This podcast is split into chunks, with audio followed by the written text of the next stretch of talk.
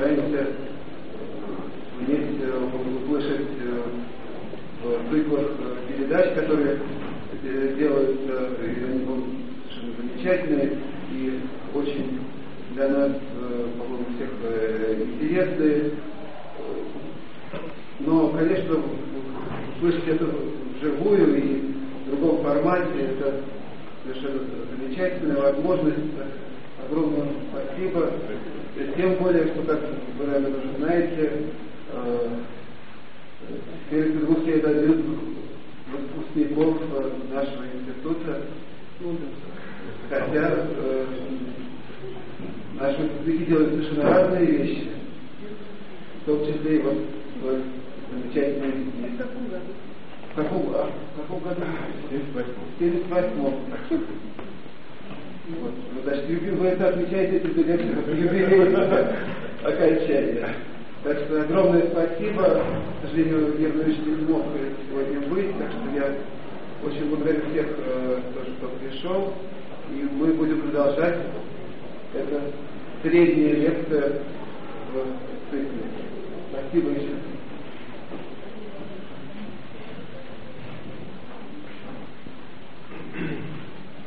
Добрый день, дорогие друзья. Э, как я и обещал в прошлый раз, когда мы с вами прощались, э, я начну с того, что прочту и отвечу на две записки, которые у нас остались в прошлый раз. Вот. Я их никак специально не, не отбирал, но э, тем более они любопытные. Одна записка содержит вопрос, как вы относитесь к периоду советской власти в России. Вот это. Вы знаете, э, то, что такой вопрос возник, э, это совершенно не случайно. Вот мы на этот вопрос э, не захотели или не смогли, и одним словом до сих пор не ответили. Хотя это совершенно принципиально важно, потому что э, мы ведь э, отталкивались в своем э, значит, бытие последнего времени от ну, некого периода. Мы хотели его перечеркнуть, из него как-то выйти. Вот. Но а что это было за время и как к нему относиться, мы совершенно не знаем. Но э, по поводу этого э, естественно, говорят всякие э, справедливо совершенно, говорят э, всякие страшные вещи. Вот, э, в то же время исполняются там старые песни о главном. Вот, и до сих пор у нас в России сохраняется ситуация для э, вообще русской культуры совершенно невозможная. То есть у нас в центре столицы государства существует два разных некрополя. Значит, в Успенском соборе и в Архангельском соборе это э, там похоронены основные строители России, а у Кремлевской стены похоронены разрушители России. Понимаете, они существуют так вот визави. И вроде бы и это э, место которое должно вызывать э, там, у нас уважение, поклонение, ну и, и то, само собой, понимаете? И вот это вот существование всего этого вместе создает э, не то что дезориентацию, это, это само собой, но это э, воспитывает у человека, как бы ему все время подсказывает, что всякий смысл, смысл совершенно не нужен. Все это вещи, которые э, существуют в пространстве, ну просто потому, что они существуют. Вот и все. Ну вот, но это такая преамбула длинная к тому, что вопрос действительно принципиально важен об отношении к советскому периоду. Ну, что касается к моему э, отношению, то мне кажется, здесь нужно избежать двух крайностей. Одна крайность, э, а мы вообще люди крайности. Поэтому вот мы, конечно, попадаем в эту ловушку. С одной стороны, вот мы э, иногда говорим, что все, это все должно быть отвергнуто, забыто, И это было ужасно, все от начала до конца, и мы к этому больше не возвращаемся. А с другой стороны, вот, да нет, это было все прекрасно, мы там победили значит, фашизм, мы создали там тра-та-та, и, и нас все боялись, все считались, и, и вообще всем было хорошо. Особенно в так называемую эпоху застоя. Вот так, такие полярные вещи. А, я отношусь к этому периоду как к трагедии, о которой нужно всегда помнить, даже если у нас начнется совершенно замечательная жизнь. Об этом надо, надо помнить. Поэтому сказать, что вот, знаете, давайте забудем и, и все, и как бы этого не было, это совершенно невозможно. Как это нация была поставлена э, просто на грани своего существования. Мы, я даже не знаю, мы вообще опомнимся от этого или нет. Поэтому вообще сказать, что да нет, с нами ничего не произошло, это невозможно. С другой стороны, конечно, э, к этому нельзя не относиться как к такому э, самоубийственному эксперименту. То есть мы э, буквально поставили такую задачу, вот зачеркнуть все, кто мы такие, все, что мы сделали, вот вообще все, что, о чем мы пытаемся говорить на наших встречах, вот, то есть перечеркнуть русскую цивилизацию, создать какого-то советского человека, это какая-то это, это страшное вообще дело. Так что вот такие есть полярные уклоны, которые надо как-то пытаться, пытаться, значит, избежать. И вторая записка для русского человека важно пространство. Это мы об этом говорили в прошлый раз. Чем же тогда объяснить тот факт, что земли, которые некогда так старательно осваивали, русский человек вновь становится пустырем? Что это? Россия получила слишком большую донорскую прививку, так сказать, донорскую прививку как из Европы. Вот. Ну, вообще-то мы об этом сегодня, об этих прививках будем говорить. Вот. Ну, что так мы по поводу э, Европы все время, особенно в последнее время, как-то, значит, это у нас вызывает какие-то неадекватные чувства. Вот. Ну, Европа есть Европа, вот, что называется, есть пословица, на то и щука, чтобы карась э, не дремал. Все, что мы э, оттуда брали, берем, э, все те влияния, которые испытываем, это мы так хотим, это наш выбор. Вот, что же там на это кивать? Вот. Мне кажется, это дело не в Европе, конечно. Дело не в Европе, не, не в прививках. Вот. Это, это дело в нас. Ну вот э, я э, выполнил свое обещание, а тема нашего сегодняшнего общения это русские реформы. вот. Тема, конечно, весьма актуальная, потому что, ну, как-то мы в этом запутались совершенно. Понятно, что вот мы говорили, что мы сейчас вот проведем реформы, вот все реформируем, реформируем, и и, в общем, пришли к такому результату э, неудовлетворительному. И, и, и всякий это понимает, несмотря на, конечно, э, такую весьма, мне кажется, неумную кампанию в средствах массовой информации э, с таким бодряческим духом, что вот что мы что-то там сделали замечательное, и, и а через 20 лет будет все вообще вот. Мы, конечно, с этими реформами оказались в тупике. Это совершенно очевидно, и нам просто у нас стоит такая проблема, как вот выбрать э, направление движения, как, как развиваться. Вот. Поэтому э, такой исторический опыт или э, обращение к, к опыту реформирования это ну, первое, что э, в нормальной ситуации нужно было сделать. Ну как, это страна с тысячелетней историей. Реформы э, проводятся всегда. Всегда возникает в жизни э, потребность что-то изменить. Ну, так как, так же, как человек, он ну, периодически там болеет, и, и значит, он как-то начинает принимать какие-то лекарства. И, если он э, человек такой цивилизованный, то в общем, он на ранней стадии какие-то заболевания предотвращает и так далее. Реформа это нормально, никакого тут бедствия вообще нет. Это для нас это стало проклятием. Потому что как мы только начинаем реформы, то, конечно, а, всегда, э, вы знаете, такой был деятель в ельцинское время, который, в общем, мне кажется, афоризм как-то выдал точный, что хотели как лучше, а получилось как всегда. Это, в общем, схема всех э, российских реформ имперского периода и советского тоже. Вот хотели, то есть мы хотели что-то одно, а получается что-то другое.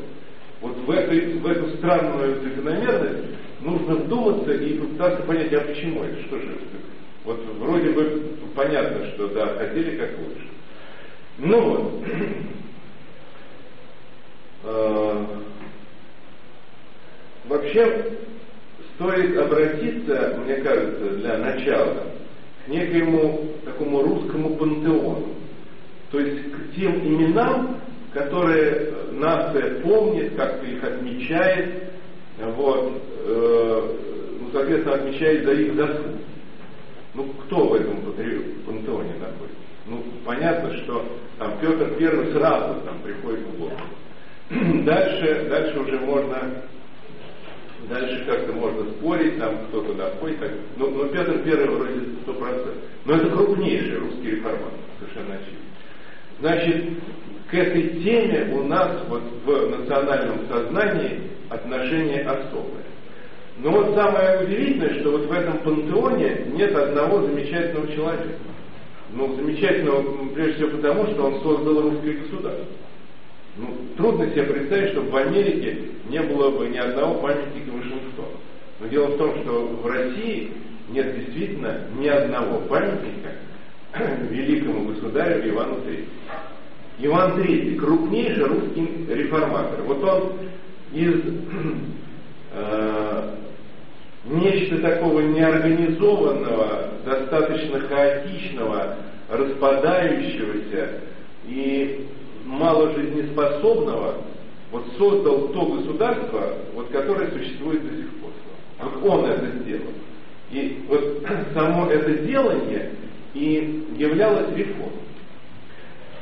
То, что мы его не помним, вот, а существует только одно э, изображение мемориальное, такое памятное этого человека, это на памятнике тысячелетию России. И все.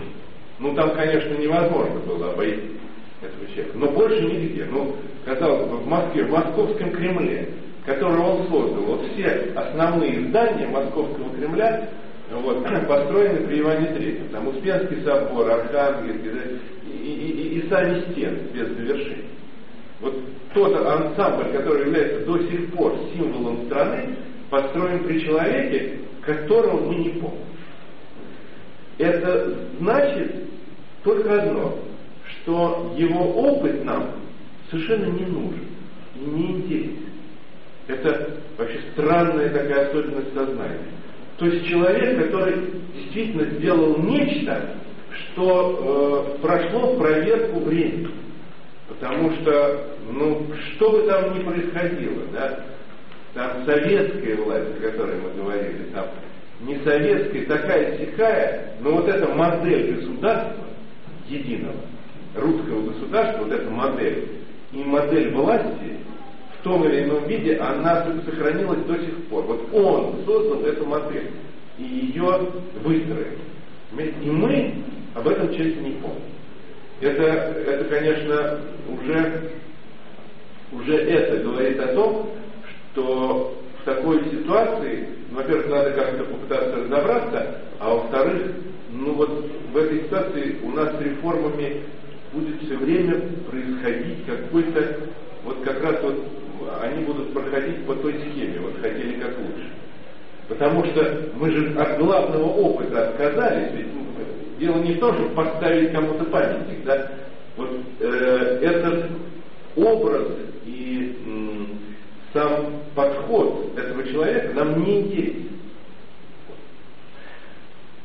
И я поэтому немножко вам напомню, что же он сделал и какие действительно это были реформы. Надо сказать, что главный упрек, который обычно, ну вот с позиции там сегодняшнего дня, особенно сегодняшнего, э, бросают э, Ивану Васильевичу, а он тоже Иван Васильевич, как и его внук, Иван Грозный. Они, они оба Ивана Васильевича. Вот. Кстати, Ивана Третьего тоже называли Грозным. У него тоже такое прозвище. Вот. Но вообще Грозный э, это не, не, не, ну, если правильно понимать это понятие без вот этого образа Ивана Грозного, да, правильно понимать, то Грозный это сильный. Это был сильный правитель. Вот он создал сильное государство. Вот что значит Грозный. Вот более ничего. Никакого отрицательного смысла в этом нет. Вот. Так вот, о, о главном упреке.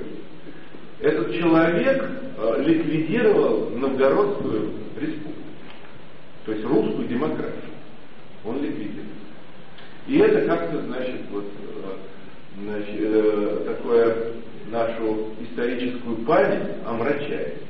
А вообще эта историческая память надо э, отдавать себе отчет, что она ведь очень, ну, сравнительно молодая, потому что историческая наука, э, которую как-то мы воспринимаем и впитываем, она же, это же вторая половина 19 века, там Соловьев, Ключевский, да, вот, вот, э, ну, а уж там потом советское время и, и, так далее. А для советских деятелей он был недостаточно грозный, там, там там был свой Грозный, вот это, это свой человек, а он недостаточно Грозный. Вроде так уж никого, чтобы подряд э, казнить и вешать, этого не было. Хотя очень был правитель, конечно, серьезный. И он, он понимал, что такое власть, вот ее природа. По этому поводу существуют совершенно такие интеллигентские представления, что можно так вот э, ну, знаете, ограничиваться такими душеспасительными беседами, как в третьем отделении при Николае Первом. Вот. Это же такое э, для нас ужасное ведомство, там монстры сидят, а там же там с людьми так беседовали, отлично. Вот. А Иван Третий, например, э, казнил своего старшего брата, а его сына, брата, своего племянника, посадил в тюрьму, и он 17 лет в железах находился. В железах. Если вы доберетесь до Волосы, то там есть Прилуцкий монастырь. И вот там племянник, вот мощи племянника, он э, канонизирован. Мощи. Вот. Так это, это вот э, такой памятник и напоминание о строительстве русского государства. Это все очень достаточно серьезно. Так вот, что же так у нас с демократией не получилось? Иван III несколько раз совершал походы на Новгород. Первый раз это значит, закончилось так называемой Шелонской битвой на, на берегу озера сошли силы Московского княжества и Новгородской республики. Причем надо представить вообще Великий Новгород, не разгромленный э, татаро-монголами, они дошли только до границы, и Новгород был избавлен от этого. Так вот, это было очень сильное государство. И они проиграли в Шелонской битве. То есть демократия проиграла чему-то новому вот этой новой России, которая строила Иван III. И то, что она проиграла, конечно же, не случайно. Это совершенно очевидно, что э, люди, которые э, были э, ну, жителями этой республики, они не захотели ее защищать. Вот, они захотели очень по простой причине. Дело в том, что э, к этому времени уже Новгородская республика просуществовала почти 400 лет, у нас вообще-то демократический опыт больше, чем в Америке. Так что так, вот так уж нас учить, что, ребята, вы в этом ничего не понимаете. Да вот по ним за 400 лет можно было разобраться. Так вот, за 400 лет это выродилось в олигархии. То есть там э, крупнейшие боярские роды значит, контролировали ситуацию, контролировали с помощью политтехнологий, и, ну так вот и сегодня, если называть вещи своими именами. Вот. И хотя, значит, там э, был такой своеобразный парламент э, русский, который назывался Вечер. Туда сходились люди, вроде бы они имели право свободного голоса, но совершенно понятно, что мы теперь же это видим, как это все делается, что это все можно управлять легко. И вот этими людьми уже э, эти олигархи научились прекрасно управлять. Вот. Но дело в том, что все это, конечно, работает до того момента, пока за эту систему не надо умирать. Вот до этого момента э, политтехнология работает, а дальше она уже не работает. Потому что по подсказке политтехнолога человек умирать не будет. И вот свободные жители Великого Новгорода не захотели умирать на реке Шелоне.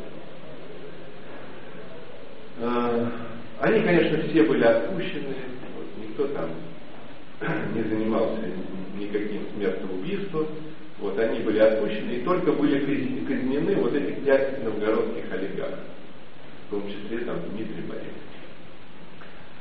Хотя э, вот уже в этом, э, вот в том, как он распорядился пленниками, Иван III поступил по-новому. Потому что по прежним традициям, по традициям того времени, ну, нужно было сделать с точностью наоборот. То есть нужно было всех простых пленников казнить, а главных, получив с них нормальный выкуп, отпустить. А он поступил по-другому. При этом был подписан с человеком, значит, с лицом, которое ведало внешнеполитической деятельностью в Великом Новгороде, это новгородский архиепископ, был подписан договор, который лишал Новгородскую республику э, самостоятельности во внешнеполитических вопросах. Это такой был первый шаг присоединения Новгорода к русскому государству. И, соответственно, вот вопрос, а почему? Вот почему у нас не удалась демократия? Почему в процессе реформирования ее нужно было ликвидировать? Это первый вопрос. А второй вопрос, а почему у нас не удалась вот эта самая русская федерация? Потому что то, что существовало до Ивана Третьего, вот эти русские княжества и русские земли, в том числе и Великий Новгород, но не только. Вот, вот эти русские княжества, которые между собой постоянно, значит, воевали, дрались, а это были нормальные войны. Целью было захватить э, у противника какую-то территорию и там все выжечь и всех повесить. Вот, так сказать, смысл русской войны, которая шла до Ивана III. И он это мальчиком он это все видел, потому что э, на его глазах э, его отец э, Василий II Темный был схвачен своим двоюродным братом Дмитрием Шемякой, потом ослеплен в Москве, поэтому он темный. Ведь вот они с отцом приехали в Троицкий монастырь, это Троиц-Сергиеву лавру, да, ныне, приехали на Богомолье. Вдруг их хватают, там этого княжича отшвыривают, а вообще-то могли убить. Он чудом остался жив. Вот. И все, и они лишились всего там власти и так далее. Вот это вот федерация. Хотя, значит, э, у них какие-то были договоренности, естественно, с этим двоюродным братом. Вот, и не только с ним, там, с соседями были договоренности. Но в России, понимаете, дальше вот, вот это самое главное, что никто никаких договоренностей, договоров не выполняет до сих пор. Вот, то есть в русской цивилизации не существует того, что называется в Западной Европе договорного права и договорного сознания. Ну там есть вассалы, да, сюзерены, там есть свободные города, и они между собой все время договариваются о чем. Вот. Ну, конечно, сказать, что все выполняют все там от А до Я, это невозможно, это жизнь. Конечно, что-то там, кто-то там, но все равно существует система договоров. Вот. А здесь у нас, ну тоже князья, вот эти вот члены этой федерации, заключали между собой так называемые докончания. Вот так назывались эти договоры, докончальные грамоты. Но часто вот они их подписывали, и еще не успел там вот тот, кто его подписал, доехать до своего стольного города, и что-то ему по дороге пришло в да что я это подписал, эту фиктивную. И он возвращался обратно, дальше, значит, сжег, вешал, и после этого он уже со спокойной совестью, значит, он возвращался домой. Вот как действует договорное сознание в русском пространстве. Оно не действует. Не действует. Вот, поэтому, э, а политик, политик, и, а реформатор это политик, конечно, он не может исходить из каких-то, ну вот, абстракций, каких-то, значит, каких-то мечтаний, как исходили реформаторы начала 90-х годов э, 20 века. Ну вот что-то они почитали там, вот там какие-то гарвардские учебники, вот, а, причем, я думаю, не больше, чем до десятой страницы. Потому что это такое русское тоже, э, русская традиция. Ну, все осилить вот, совершенно невозможно. Да? Уже человек так воспламеняется, вот русский человек впечатлит, но так на 10 странице воспламеняется, что он, ну это все, сейчас мы все это сделаем. И, и закрывает, хотя там на, на 11 написано, что вот это нужно, это осторожно, а ну он не дочитал. Вот. И, значит, договорное сознание не работает. Точнее, э, это,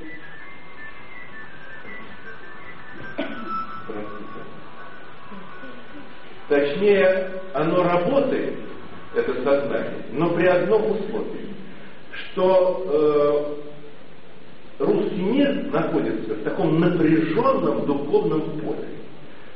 Ну, это некая абстракция, ну, короче, когда вот есть, наличествует у нации такой духовный авторитет, вот там преподобный сер, допустим, и все признают э,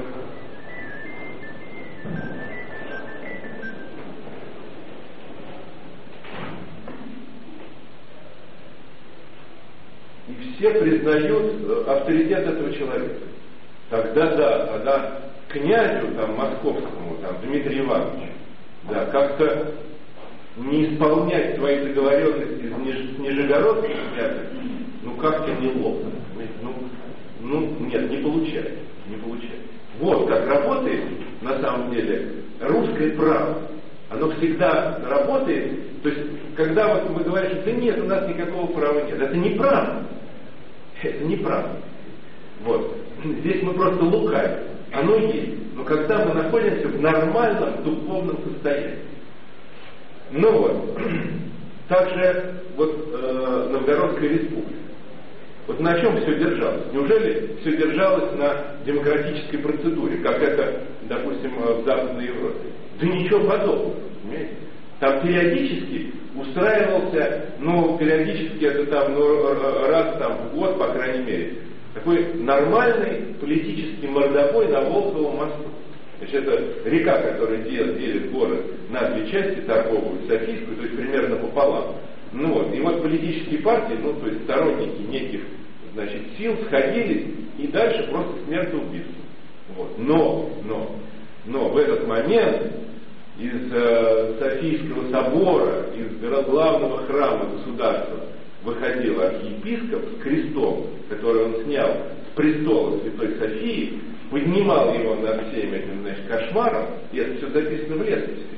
И вот здесь как бы политический процесс, он как-то, ну, входил в свои берега. В свои берега. Все как-то все люди приходили в себя. Вот при наличии этого человека. А если вы посмотрите историю Великого Новгорода, то 19 новгородских епископов и архиепископов причислены к лику святых. Как мы говорили, они выполняли функцию министра иностранных дел, они, то есть они скрепляли своей подписью важнейшие документы международные. Да? На палате Святой Софии хранилась казна республики, то есть они были своеобразными министрами финансов. Понимаете, там стабилизационный фонд, как Он находился на палатах Софийского собора. Вот. Я уже не говорю о его духовном статусе, просто на, насколько этот статус был э, переплетен с его политическими и общественными функциями. Вот это вот общественное служение, которое было оценено людьми, потому что причислить к лику святых, понимаете, вот в России, вот можно все что угодно, вот купить можно все что угодно, всегда. Но только не это. Потому что ни один русский царь, вот ни один, понимаете, ну все вообще, все можно. Но никто не был причислен к лику святых, за исключением Николая II, и тоже не причислен, как там э, за свою ну, вот, благоверную общественную деятельность. В э, чине святости разные чины есть. Да? Есть вот благоверные князья. Например, Александр Невский причислен к лику святых за свою деятельность, между прочим, реформатор. А Николай II, он причислен как а, как ну, страстотерпец, да, за вот то, что он был убит как христианин и принял э, смерть как христианин, как христианин. Потому что, в принципе, он вообще отрекся от престола, и вообще все это, это очень тоже, очень сомнительно и соблазнительно. Вот. Значит, вот на чем держится русское. На чем? Оно держится ну, на духовном авторитете. Значит, вот когда есть такой человек, который может вот все эти страсти, там, весь этот раздрай э, берега э, какие-то э, внести, да, ну тогда, тогда все нормально. Тогда можно договариваться, там эти партии договариваются, или князья договариваются, и все нормально. Но как только вот это вот значение этого авторитета, будь это архиепископ или какой-нибудь монах, пустыножитель, как преподобный Сергий. Я не знаю, кто это, вообще это разное, это, это может быть юродив. Понимаете? У нас главный храм в стране называется Василия Блажен. Видите, он юродив. Значит, значит юродивый может выполнять такую роль. Или там поэты русские. Но наличие такого человека, наличие духовного авторитета и духовного там, я не знаю, лидера нации обязательно. Вот тогда, тогда худо-бедно, естественно, не как-то, но худо-бедно все исполняется. Как-то это все регулируется. Вот. Но как только это ослабевает, эта система, все, она сама по себе не работает. Вот это просто нужно это себе представлять. Вот. И поэтому э, такое упрочение правосознания в России, оно не может идти по пути там, э, копирования западных институтов. Они просто не будут работать. Значит, оно может идти по пути только духовного оздоровления. Вот больше здесь друг, другого варианта в нашей цивилизации не существует. Так вот, в той ситуации конкретной, которая сложилась в конце 15 века, когда правил Иван III, э, ни федерация вот этих земель и э, князей, ни э, древнерусская демократия, они не работали. Не работали из-за отсутствия вот этого договорного сознания, договорного права. И они были Иваном III демонтированы.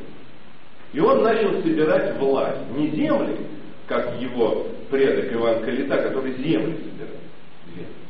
Вот. Но может собирать земли, а потом к тебе вот там в храме придет, положит на плечи руку и скажет там пойман еси, как к ним обратился к отцу Ивана Третьего, там, пойман еси великим князем там, Дмитрием Юрьевичем. И все, пойман.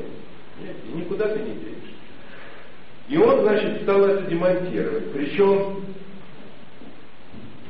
вот после вот этой Шелонской битвы никаких там избиений, там репрессий в Новгородской республике не было. Не было. Да, он приходил к Новгороду с военной силой, но это, так сказать, совершенно необходимое, необходимый элемент для того, чтобы начать с ними договариваться. Вот, вот, вот именно договаривать и подписывать какие-то документы. И они подписывают. И он терпеливо там приходил, стоял один месяц, второй и договаривался. Вот. А его, значит, э, потомок, то есть его внук, Иван Грозный, вот тот он не будет договариваться с, Нов, с Новгородом. И в 1570 э, году устроит знаменитый новгородский погром. Если попытаться ответить на вопрос, зачем, а зачем он это сделал, там тысячи людей были казнены, там спущены под лед вот этого самого моста. Вот зачем он это сделал? Что там? Какая-то политическая угроза? Ну, никто из рациональных каких-то мотивов э, ответа не составит. Это совершенно другая ситуация. Ну вот. Так о чем же говорил Иван III, когда он беседовал с новгородцами, естественно, с, с там, самыми уважаемыми, там, с элитой этой бывшей новгородской республики? Он говорил, что надо вернуться к старине. К старине. Это вот один из главнейших принципов нормальных русских реформ. Это старина. А что такое старина? А старина для Ивана Третьего это единое древнерусское государство во главе с великим князем. Вот как это было всего очень недолго там при Владимире Святом. Значит, давайте мы вернемся к старине. И вот это возвращение к старине, оно было не только там в политической сфере, оно было во всех сферах, включая и архитектуру. Вот, потому что, ну, это хрестоматийная и известная история, когда э, Иван III будет строить главный храм государства. Вот. А сначала его строили псковские мастера, дальше произошла строительная катастрофа, он рухнул. Вот. Потому что уже э, к тому времени вот эта строительная культура Древней Руси, она была утрачена. Вот построить большой храм, большой собор было невозможно, некому было построить.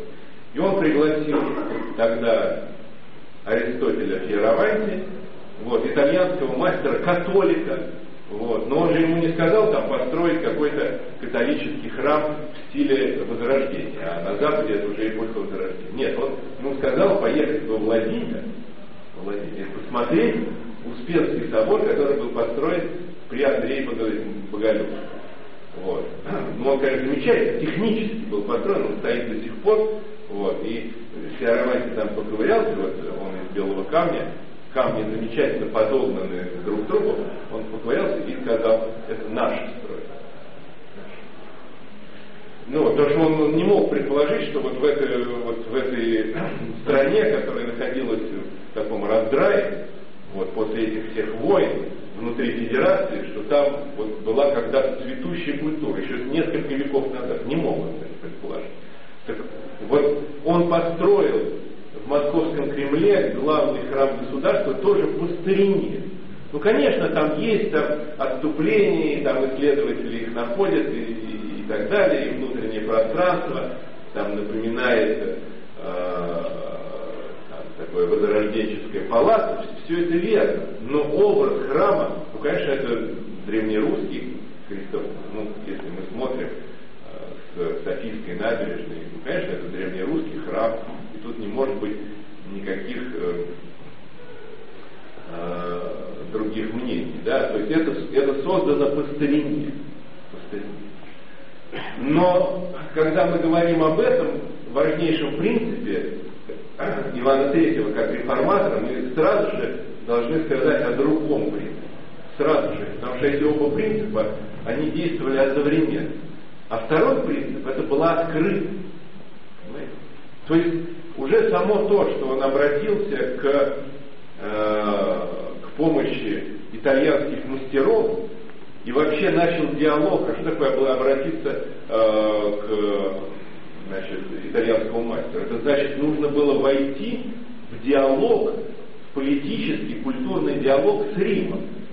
А для русского человека после э, там, падения Византии, вообще после всего этого, зная позицию римского папы, с этой унии, да, для русского человека это было совершенно невозможно. С этим миром разговаривать не о чем. Вот была позиция до этого. А он начал разговаривать. Это не значит, что он стал католиком, там, подчинился унии. Не боже мой. Нет, конечно. Потому что работал принцип старины.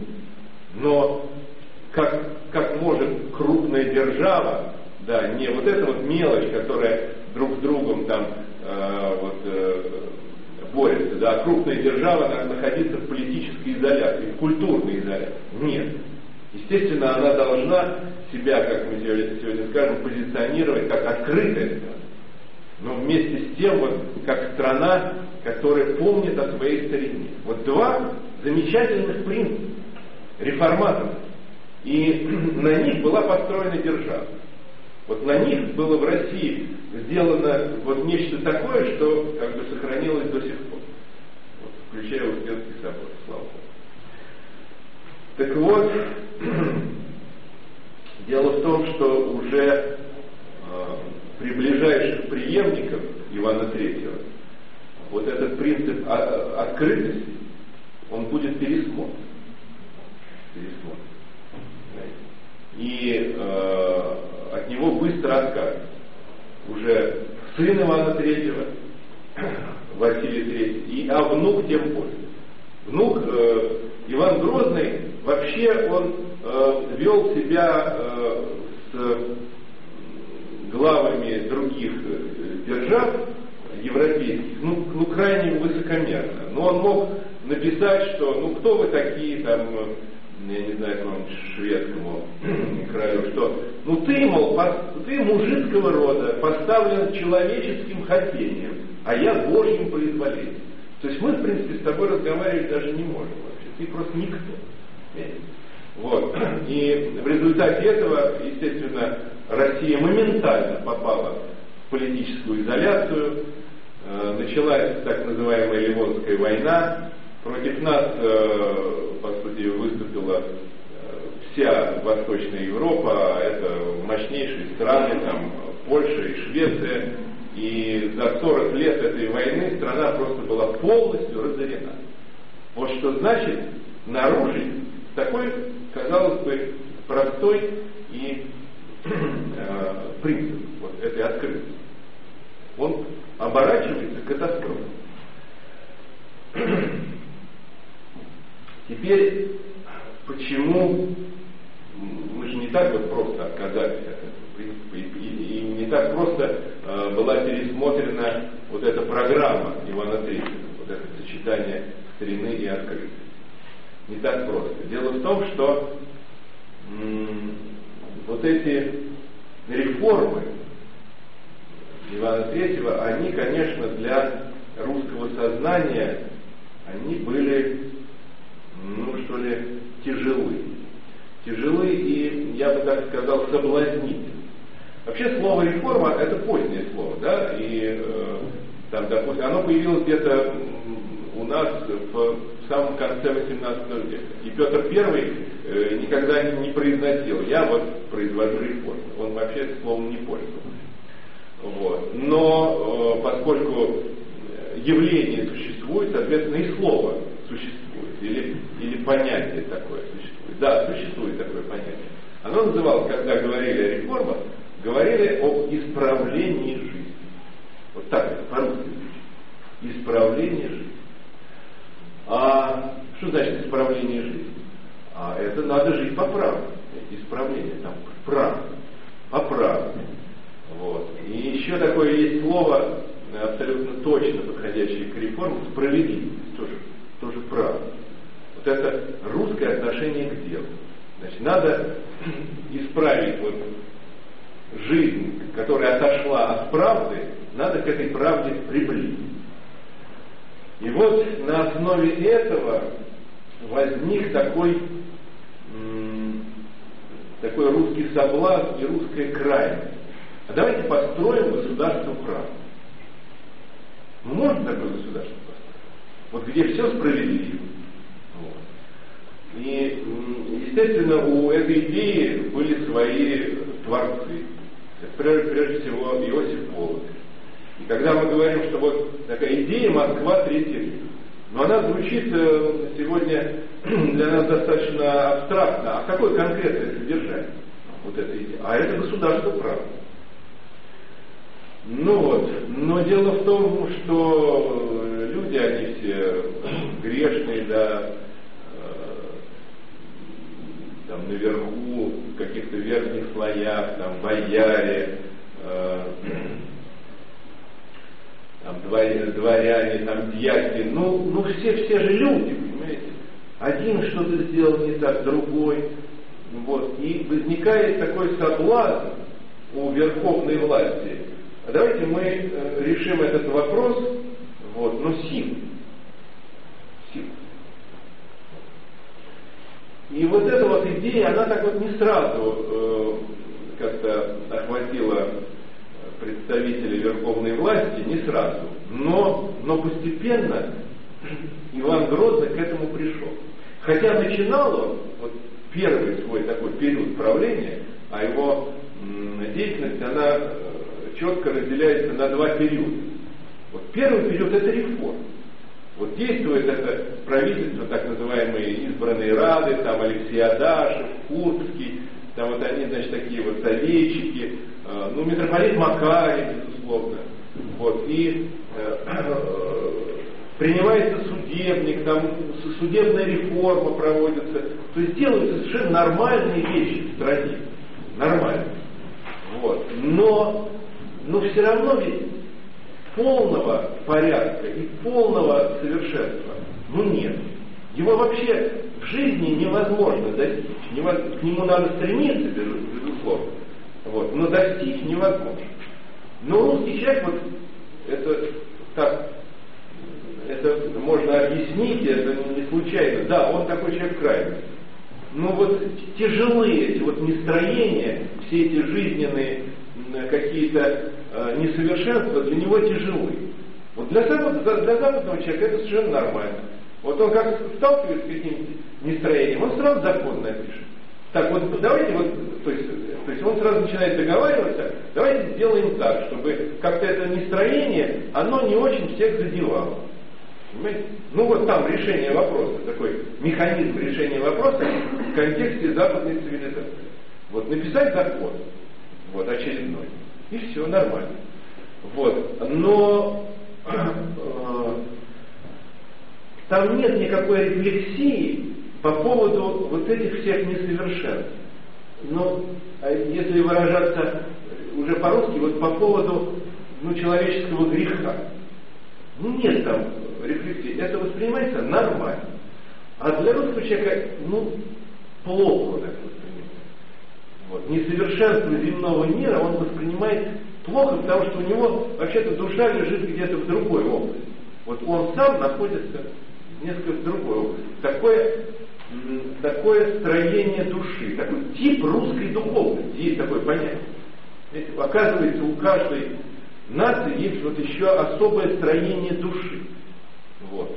Так вот, если э, на Западе с ее договорным сознанием, благоустройством, там вот этот э, мир земной, он очень привлекательный.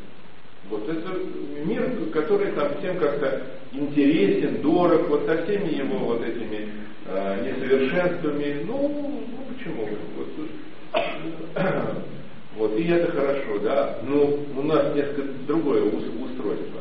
Вот, ну, идеал это горний мир. Горний. Ну что такое, вот что такое русское государство? Вот по вот его идее. Э, и здесь придумывать, э, здесь придумывать не надо, чтобы ответить на этот вопрос. Достаточно пойти, значит, и посмотреть на храм Василия Блаженного. Вот, вот выражена идея русского государства. Вот что это такое, если перевести словами. Да, вот эти вот, значит, много пределов, вот такой целый город. Вот русское государство – это собрание святынь и святых. Потому что там каждый предел, значит, празднику посвящен, там собраны значит, престолы э, разные. Вот это собрание святыни свят. Вот русское государство. То есть это государство правды. И, кстати, построен храм Василия Блаженного, как известно, при Иване Грозном. ну и дальше, дальше, значит, надо это воплощать. И вот когда это начали воплощать, то, конечно, это уже было, да, серьезно. Вот, потому что, значит, чтобы это воплощать, это нужно иметь силу. Вот, а где сила? А сила, а откуда ее взять? В политике сила это в основном тайная полиция. Ну, создается тайная полиция, опричные войска, ну и, и, и, и так далее. Вот, это тоже реформа на самом деле. Это тоже опыт русской реформы. Но это такой опыт создания государства права. Вот. Если э, в 90-е годы, да, вот недавно мы попытались реализовать совершенно другую утопию, создать государство неправды, такое государство тени. Вот. Это, это у нас же из одной крайности в другую. Мы так вот, мы если вылезаем вот из этого, конечно, конечно мы в другую побежим крайность. Вот. Значит, и это, конечно, было величайшее бедствие. Вот, вот попытка такой реформы, создания государства правды, обернулась, ну, обернулась вот русской смутой великой. Вот этим настроением, вот чередой самозванцев. Потому что русский мир вот так он реагирует. У нас же нет э, вот этой традиции договорного сознания. Значит, мы же не можем там, э, там через парламент там, провести какой-то закон, вот, а просто страна начинает распадаться. И она начала распадаться. Потому что за э, вот этой идеей построить государство правды стоит другая идея. И вот эта идея на самом деле э, решительно неверная и в координатах русского мира неприемлемая. А это идея духовной исключительности царя. Потому что ну, кто-то должен бить по головам вот всех. Так вот, кто-то должен, значит, знать, ты э, значит, э, нарушил там правду, да, отошел от правды, значит, убить. Значит, ты тоже там нарушил, там убить. Или тебя зашить в медвежью шкуру, затравить собаками. Как это происходило в Александровой Слободе. Вот как строилось государство правды. Вот очень так выразительно оно строилось. Понимаете, кто-то должен, значит, кто-то должен взять на себя роль верховного судьи. Но это, конечно, царь, безусловно. Вот. И он на себя не просто вот, э, взял такую роль, вот, объявил, вот, да, вот, с завтрашнего дня я имею на это право. Он получил это право в момент венчания на царство. В 1546 году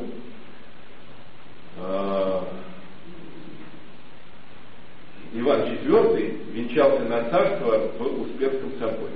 Он стал первым русским царем. Вот этого статуса не имел Иван III.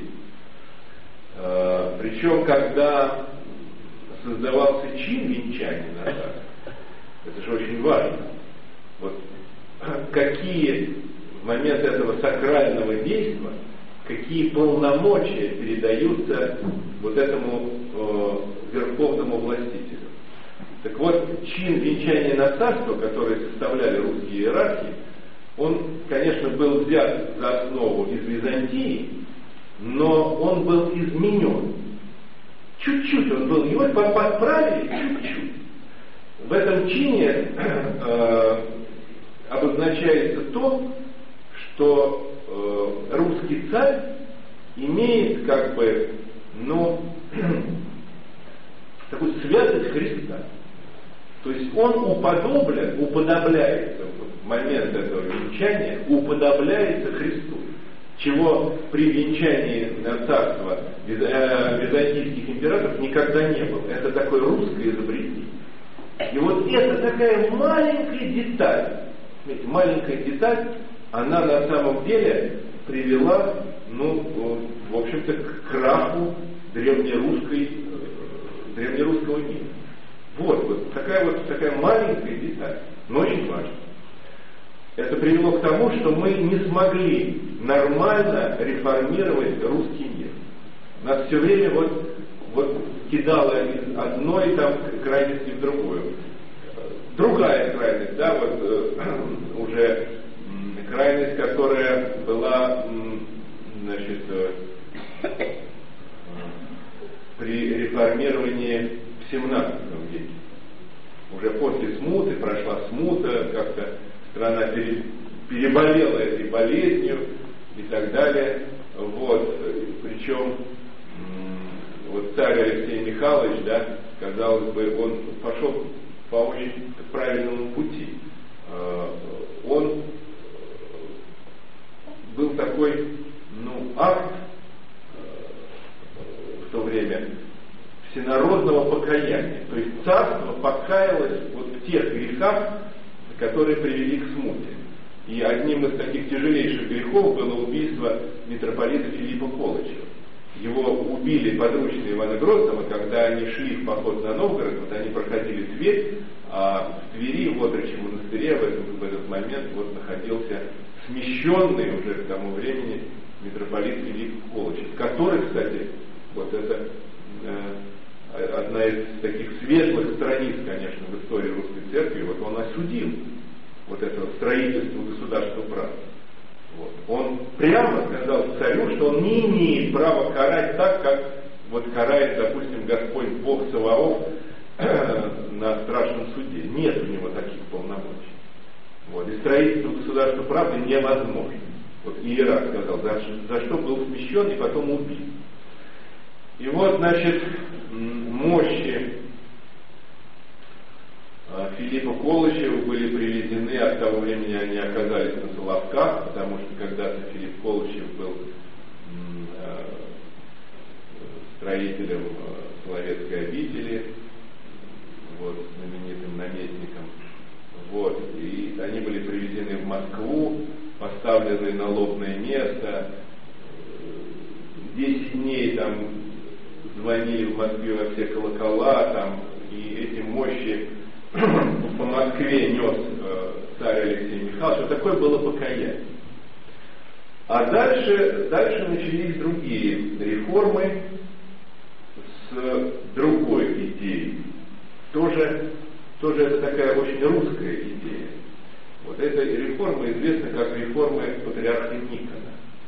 И хотя там, когда говорят об этих реформах, сразу вот э, упоминают это вот э, двоеперстие, вот, исправление церковных книг, это все, конечно, имело место и э, вызвало вот, это, этот церковный раскол вот, на значит, Никонианскую церковь, Старообрядческую. Вот это страшное произошло событие, это, это последствия реформы, неудачной, между прочим. Но дело в том, что это уже было следствие. И самое важное понять, что и будущие старообрядцы, там Иван Неверов, э, значит, э, Протокоп Аваку, вот, будущие старообрядцы и сам Никон, то есть будущие противники, они все реформаторы. Это же они составляли один кружок общий. Они сначала были друзьями. Вот, и, и, и вместе готовили эту реформу. А реформа очень простая. А давайте отцерковим жизнь. Вот. Отцерковим жизнь. Тут как раз подошло время э, значит, э, свадьбы царя Алексея Михайловича. Вот. И э, вот эти ребята, они посоветовали, что вот ну, поступить так, как это обычно происходило на Руси, то есть на Руси играли свадьбу. В России очень такой красивый и поэтичный э, свадебный обряд. Существуют даже такие работы, интересно, поэзия русской свадьбы. Это очень интересно. Вот. Значит, свадьбу играли. Там в какой-то момент там скоморохи, и пляски всякие, и все прочее, и смех, и, и так далее. Вот. Ну, конечно, там начиналось все, все венчание в церкви, все нормально, а дальше свадьбу играли. Так вот это вот э, играние свадьбы, это то, что находилось за пределами церковной культуры. Но поскольку, значит, церковная культура э, долгое время находилась в таком здоровом состоянии, то, ну да, конечно, это вроде бы, вроде бы не э, как бы человека э, не приподнимает, но и, в общем, это все допустимо. Ну, играть свадьбу можно, и все ее играли. Вот. А эти ребята посоветовали, что нет, это вот нехорошо. И царскую свадьбу, вот первую, ее не играли. Вот церковный обряд все разошлись по домам. Ну вот. То есть отцерковить жизнь, уничтожить в жизни все светское. Вот. То есть как раз вот э, то самое, что вызывает больше всего всяких настроений, вот этого э, вот, э, всего того, что так вот русскому сердцу тяжело, вот этих проявлений земной жизни. И то, что на Западе регулируется договорным сознанием. Значит, у нас сознание не работает, ну, так активно, давайте мы это все вообще выкинем. Вот в жизни в нашей этого не будет. Ну, решили, ребята. Вот. Но так же не бывает. Это совершенно невозможно сделать. Понимаете, эта задача абсолютно утопическая. Вот. И, и конечно, это, э, это кончилось столкновением э, власти патриарха там, властью царя. И это кончилось просто расколом. Кончилось расколом, потому что вообще в, что в этом в основе вот этого русского раскола? Вот, ведь э, понятно, что я сейчас даже не буду об этом рассказывать, об этих книгах, которые так или исправляли, не так, и там двоеперстные клещи. Это вопросы все второстепенные. А главные вопросы это то, что царство русское, вот оно, к нему привыкли относиться действительно как к некому идеалу, как к Третьему Риму, как вот к государству права. И вдруг оказалось, вот после, особенно после вот этой неудачи с церковлением русской жизни, оказалось, что да это никакое не государство права. Но вообще-то это, это можно было заранее предположить, это нормально. Да, это не государство, это не город Иерусалим. Понимаете? У нас здесь не рай. Вот, не рай. Вот, дай Бог, чтобы не было ада. Вот главное, чтобы ада не было. Вот, а не рай это заведомо. Вот. Но они думали, что это как это государство правды. Вдруг оказалось, что нет. И они тогда все передрались, вот, возникли старообрядцы и никиняне, вот, и они вот разошлись, хотя и та, и другая сторона это были реформаторы. Понимаете? Но только горе реформаторы. Вот. Это опять была вот эта неудачная крайне, это такая ложная идея строительства государства правды. Но дело в том, что советская власть это тоже строительство государства правды. Ну тоже, но только по-другому, но не на основе э, Евангелия, да, не, не, не на основе православной веры, а на основе марксизма. Вот и все, вся разница, да. А э, почему мы стали это строить? Вроде идея не наша, вот как сказал вот тот самый персонаж, говорит, везде говорит, бродила, бродила, а у нас, значит, вот вылезла. Да, потому что вот мы к этому готовы. Понимаете? Вот, вот давайте мы вот построим такое государство права. Ну вот.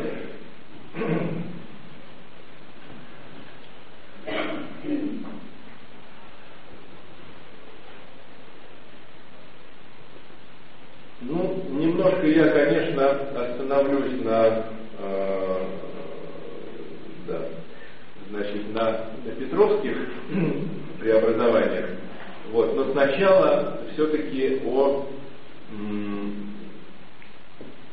одной из таких удачных, но трагических русских реформ. Вот. И о таком трагическом деятеле, э, русском реформаторе. Это был князь Василий Голицын. Вот. Вот, э, вот после всего этого, о чем вот я рассказал, а это же была русская жизнь, и над ней, конечно, э, люди, там, власти, вот та самая элита нормальная, да, которая Э, которая должна отвечать за этот русский мир, за государство, она, конечно, думала об этом. И вот в конце концов э, как-то э, русский человек, он пришел в себя, и начались нормальные реформы. Но здесь просто, так, конечно, нельзя сказать, что там России не повезло. Но иногда бывает течение обстоятельств, которое ну вот, э, мешает хорошему делу. Ну, бывает так. Потому что вот э, Василий Голицын, как деятель, он при э, выдвинулся э, значит, при царе Федоре, такой больной человек, прожил недолго. После него началась эта вся история с значит, вот, э, малолетними детьми царя Алексея Михайловича. Там э, Петру было 10 лет, а его брату Ивану 17, но он был полоумный такой, ну такой, э, значит, э, человек да, неполноценный. Вот, вот так, так, такая возникла ситуация.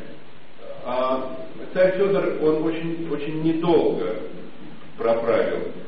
Вот. И поскольку вот эти вот ребята, они совершенно были, конечно, ни к чему не пригодны, то возникло вот это правительство несчастное э, царевны Софьи. И, по сути дела, главой этого правительства стал Василий Голицын.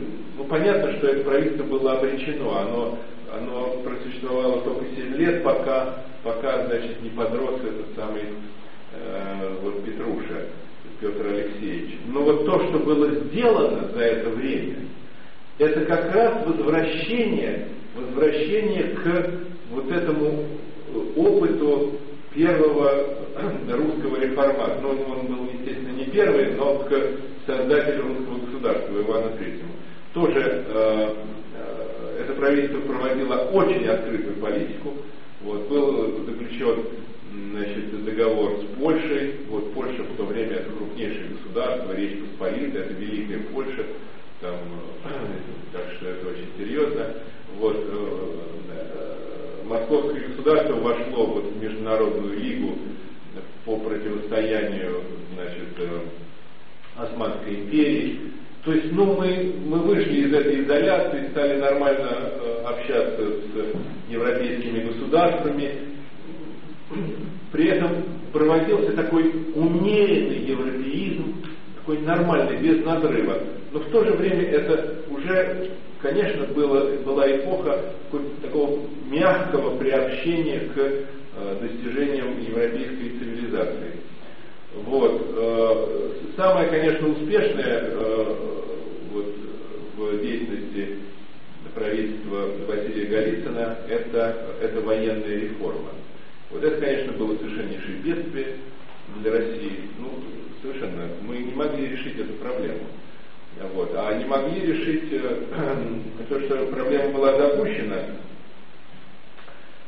Э, со времен Ивана Третьего, Ивана Третьего так повелось, что э, была создана так называемая дворянская поместная конница, то есть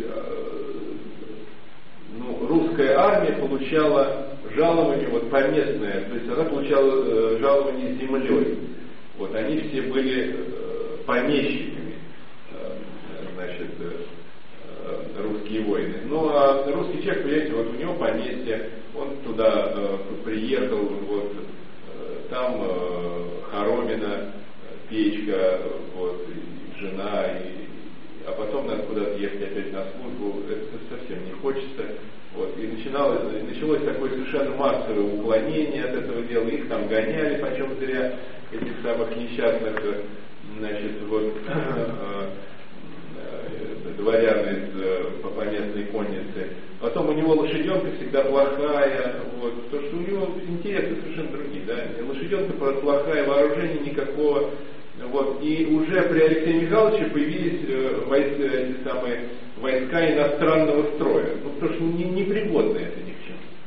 Вот. Кроме того, существует так называемое местничество, когда высшие должности в армии занимают люди не по своим заслугам, а по своей родословной, вот эти местничные, мест, э, местнические книги, да, вот э, там кто-то отдает приказ, допустим, э, в армии, так этот открывает, значит, вот, э, ниже стоящий, так, говорит, ага, да, мне вообще вот этот приказ выполнять невместно. То есть кто он такой? Там, у меня предки, там они та та та та вот, а он совершенно, он никто. Так, это невместно, я это не выполняю. И в Москве в этих приказах куча вот этих дел о местничестве, то есть кто выше, кто может отдавать приказ, вот до такого это дошло маразма. Вот, правительство Голицына это уничтожило, вот это все безобразие. Вот, поэтому создание русской армии, да, хотя мы считаем, что это Петр там создал и, и так далее, но э, началось, началось это вот такое очень сложное дело, началось при Василии Голицыне. Так вот, значит,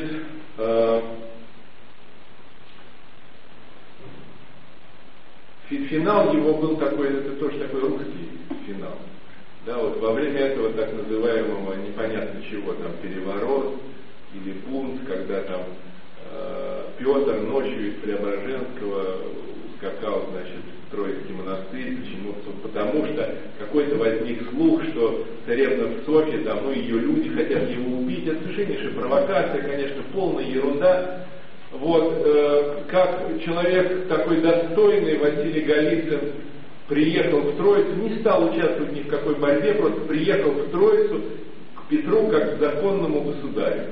Вот. И там ему прочитали указ, что он лишается всего, всего вообще, княжеского титула, всех своих вотчин и ссылается в камеру. Он там, сын и все, значит, вся эта, как теперь говорят, команда. То есть вот это единственное в то время команда, способная управлять государством, в одночасье была отправлена просто никуда. Все. Вот. А Петру 17 лет, и у него потешные. И все, вот, понимаете, вот, вот Россия потешные, и дальше вот начинается то, что потом вот, там вот русские реформы. Никто к этому не был готов. Вот эти потешные, э, зачастую они не могли даже читать. Они были неграмотные люди. Неграмотные люди. Поэтому первое, э, значит, такое деяние Петра Великого, после того, как они там популяли из этих пушек, заряженных репой в крепости Пресбург, потом покатались на значит, вот этих ботиках по Переславскому озеру, и потом они пошли на, брать крепость Азов. Понимаете, зачем? Зачем? Вот зачем брать крепость Азов? Непонятно. Вот. А ведь для того, чтобы брать крепость Азов, был построен Воронежский флот. Вот, в Воронеже. Потом, значит, его построили, потому что еще подхода к Азовскому и Черному морю, тем более нет. Значит, построили флот на реке, его там спустили. Вот. Дальше знаменитый прусский мир, поражение России в Турции, а по прусскому миру мы должны отдать Азов и сжечь Воронежский флот. Вот, так сказать, первое деяние Петра Великого. Вот. Но э, просто это я вам э, как бы рассказываю в таком утрированном виде к тому, что вот эта всякая вся мифология, да, которая запечатлена в медном всаднике, вот в этом образе там Демиург там поднял страну, значит, из полного мрака, она стояла над бездной. Ну, это полное, это, это, это мифология, да? Вот. Она не стояла над бездной, вот, и никакого мрака не было, наоборот, э, в какой-то момент как раз э, этот брак, мрак был инспирирован вот э, расправой, совершенно такой детской расправой с правительством Голицына. Так вот, если говорить о э, реформах Петра, о которых я скажу буквально два слова, потому что э, просто попытаюсь их сравнить с вот реформами Ивана Третьего. Конечно, вот та модель, которая на Руси работает, работает, сочетание открытости и старины при Петре была нарушена в пользу открытости. Вот, конечно, это была такая безумная европеизация за счет, за счет всего русского, причем некоторые вещи были же сделаны демонстративно, например, э, реформа календаря. Вот почему Петра считают антихристом, да? Вот после Петра, значит, его нация оценила полярно, потому что она опять раскололась. Есть речь э, Теофана Прокоповича на погребении Петра в э, Петропавловском соборе, где вот он создал Россию, да, он, значит, вот как Ломоносов потом напишет, он Бог, он Бог был твой России, такой демил. Вот. А есть, с другой стороны, вот эта э, друг, другая э, оценка Петра в, в такой притче народной, как мышь царя хоронили, вот, что это э, такая э, про, про Петра рассказывается в образе кота, там, кот казанский, там, ум сибирский и так далее, вот такая пародия Пародия. Это пародия, не царь, а пародия. Понимаете, вот полярная оценка. Вот. Потому что, конечно, это был удар по русской старине, безусловно. То есть, а что такое старина? По традиции. По традиции, по календарю, по, там, я не знаю, по э, прическе, там, по костюму, вот, и даже изменение столицы. Конечно, это было сделано демонстративно. Там новая столица Петербург, на этом болоте, все плавают на кораблях, хотя русские это пешеходная такая сухопутная нация, все ходят пешком. Но здесь э, нужно было плавать, потому что все это на островах и так далее. Ну, многое сделать было нужно, безусловно. Но за, это, за этим есть такая вот такая вот русская опять крайность, а мы вот разорвемся своим прошлым, значит, мы все от этого мы все отречемся и так далее. Вот. То есть, и нам как-то это нравится. Понимаете, нам, потому что, ну, вообще Петр один из, э, с этого мы начали сегодня разговор, это, конечно, один из э, главных, э, ну, главных символических персонажей в национальном пантеоне, безусловно. Так вот, после Петра все реформы, их можно разделить на две части. Это евро, такой э, либеральный европейский проект, то есть реформы, когда э, была сделана ставка на открытость, на новизну, такую принципиальную, или э, было несколько попыток э, прийти к такому национальному проекту, когда э, те, кто делали реформ, реформы, они пытались, пытались вот, э, вот обратиться к этой старине все-таки, пытаясь значит, э, помнить о том, что Россия это вот не какое-то там новое государство, а значит, империя тысячелетней историей. Вот, вот если посмотреть на все русские реформы, включая реформы 90-х годов, вот с этой точки зрения, старина и открытость, нам все станет ясно. Нам станет понятно, почему э, террористы гонялись за Александром II, э, который освободил русских крестьян. Понимаете? А террористы, если нет народной поддержки, такой поддержки э, сознания основной части населения, он никогда не пойдет на свое черное дело. Поддержка это главное условие. Значит, вот этот парадокс русский. Э, террористы убивают царя освободителя. Вот надо посмотреть, что это за реформа. Это был, конечно, крупнейший русский либеральный проект. Вот. Дальше, а когда появляется, например, э, такой деятель, как Витте? Нет, это, это, как раз э, был, это были преобразования Александра Третьего, которые основаны были на национальном проекте и так далее, и так далее. Вот, мне кажется, это э, такой достаточно простой, но тем не менее важный ключ к русскому реформаторству. Ну, я думаю, на этом мы с вами сегодня закончим. Вот, и как и в тот раз я, пожалуйста, прошу, вот, э, задавайте вопросы, и мы с вами еще немножко пообщаемся.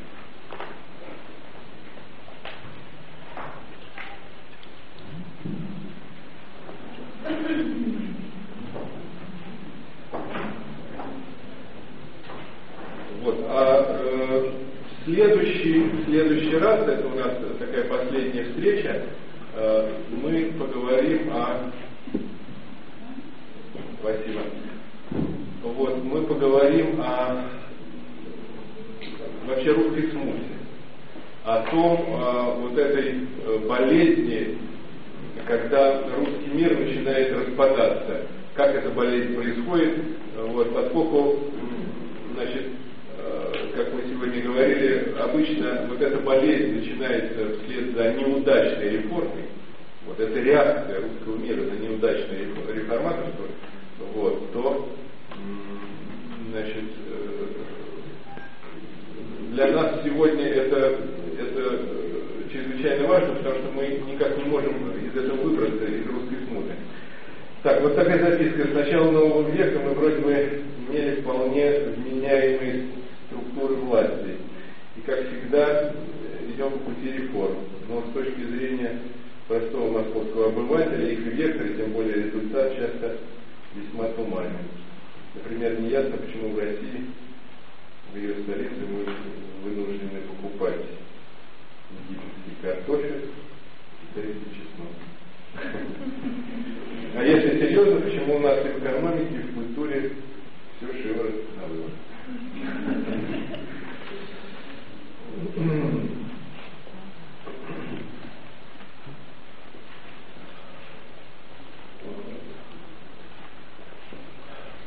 Мне кажется, ну, такое есть у меня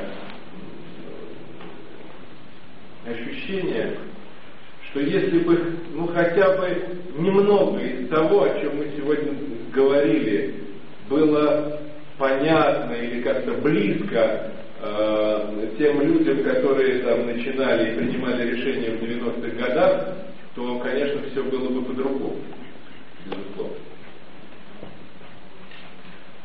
Вот. Э, значит, главный вызов, который, то есть главная опасность реформы, это всегда попытка уйти от опасности, преодолеть болезнь какой-то, преодолеть нестроение. Как, как мы видим, э, не всегда эти попытки бывают удачными. Но все-таки надо всегда чувствовать вообще, а где, где проблема, где этот вызов. Главный вызов э, России начала 90-х годов после советской эпохи было так называемое беспочве. Понимаете, мы забыли, кто мы такие. Вообще, что мы умеем делать, что у нас есть за душой, что мы можем делать, а что у нас никогда не получается, поэтому лучше за это не браться. Вот мы об этом, вот кризис беспочвы. И в этом состоянии мы начали делать нечто, ну, совершенно невообразимо. Видите? Потому что мы этого вызова, мы его не поняли, не, не почувствовали. Вот. И отсюда вот, э, отсюда все эти там китайские вот. А это проблема культуры, это же проблема не экономики, вот этот кризис беспочвенности, да? То есть мы имели дело с людьми абсолютно дезориентированными. Что такое? Человек был выбит из традиции. Причем это же делалось, э, это была запущена такая советская система по созданию советского человека, свободного от, от прошлого. Да, вся история, она с 1917 года. Все, а до этого там, ну, что-то там было, вот, ну, полный мрак вообще. А мы начали жить в 1917 году. Вот, и вот с этим представлением, значит, люди взялись за реформирование вот этой страны с тысячелетней историей. Вот. Причем, э, ну, про первые ошибки, что там говорить, понимаете, они, они совершенно очевидны. Вот. Но дальше, дальше, значит, можно сказать хотя бы два слова о той ошибке, которая сейчас вот о том вызове, который сейчас перед нами. Понимаете, мы стали управлять, управлять обществом и страной с помощью политтехнологий. Ну, это, это очень удобно. Вот, очень, потому что можно решить э, вопрос там, э, вот этих демократических процедур, там, выбрать кого нужно. Ведь кто тут может это обеспечить? Вот при полном таком ошалении населения, кто может э, обеспечить? Ну, политтехнолог. Ну, раз так, раз он делает такое важное дело, значит, он и, и другие дела пусть делает. И вот э, получается так, что сегодня у нас ко всему такой политтехнологический подход. Да. Вот.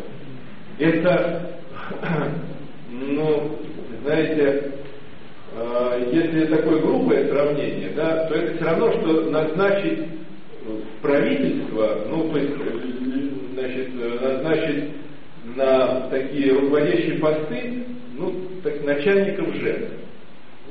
Ведь у начальника ЖЭКа, у хорошего, я имею в начальника, у него совершенно определенный навык.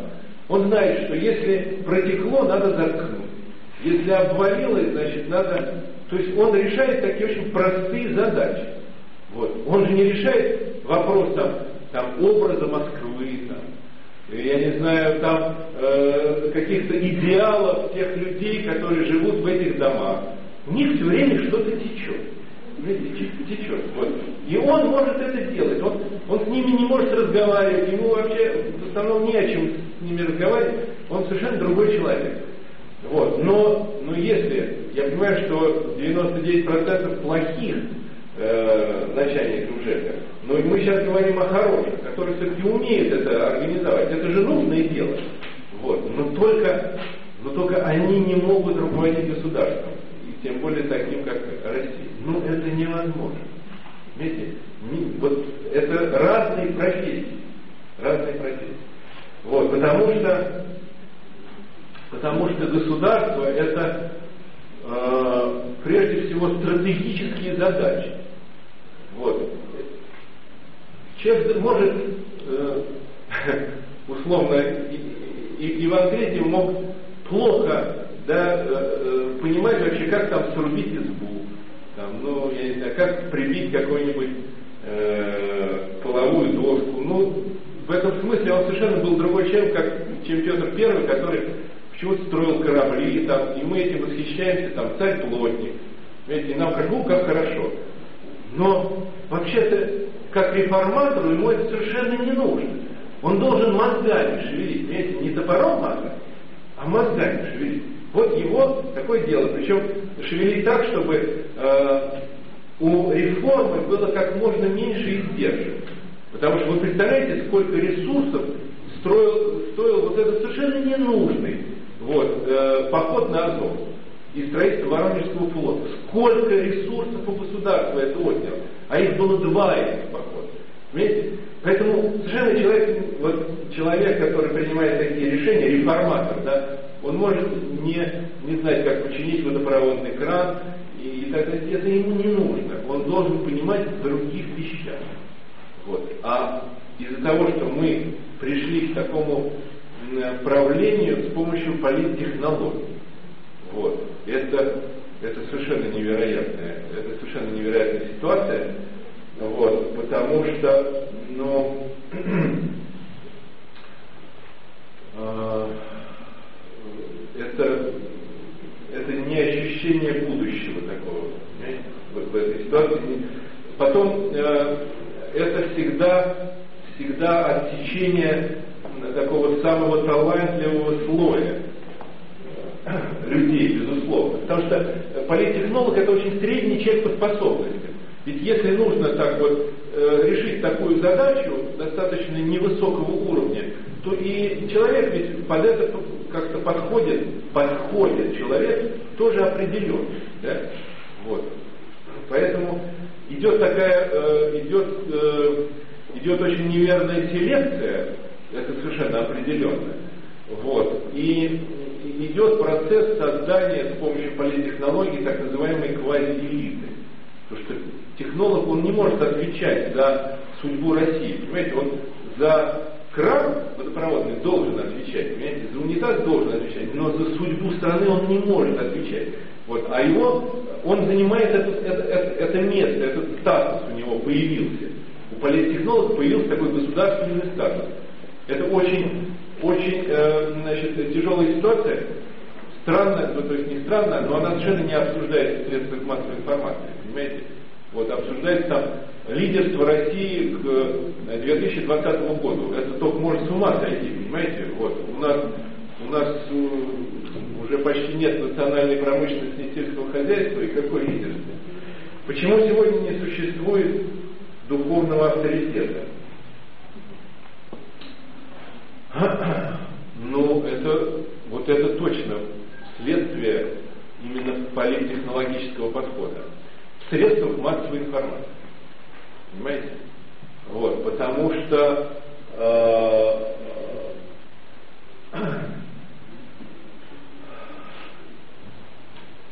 ну я в этом мире так вот общаюсь, понимаете, поэтому я его знаю изнутри, и там такой обычный разговор происходит. Там, если появляется проект, ну, допустим, на телевидении, вот, то человек, который сегодня понимает, что нужно, да, говорит, ну, старик, ну зачем грузить зрителя? Ну, зрителя не надо грузить. Вот. Вот, главное, главный критерий. Вот.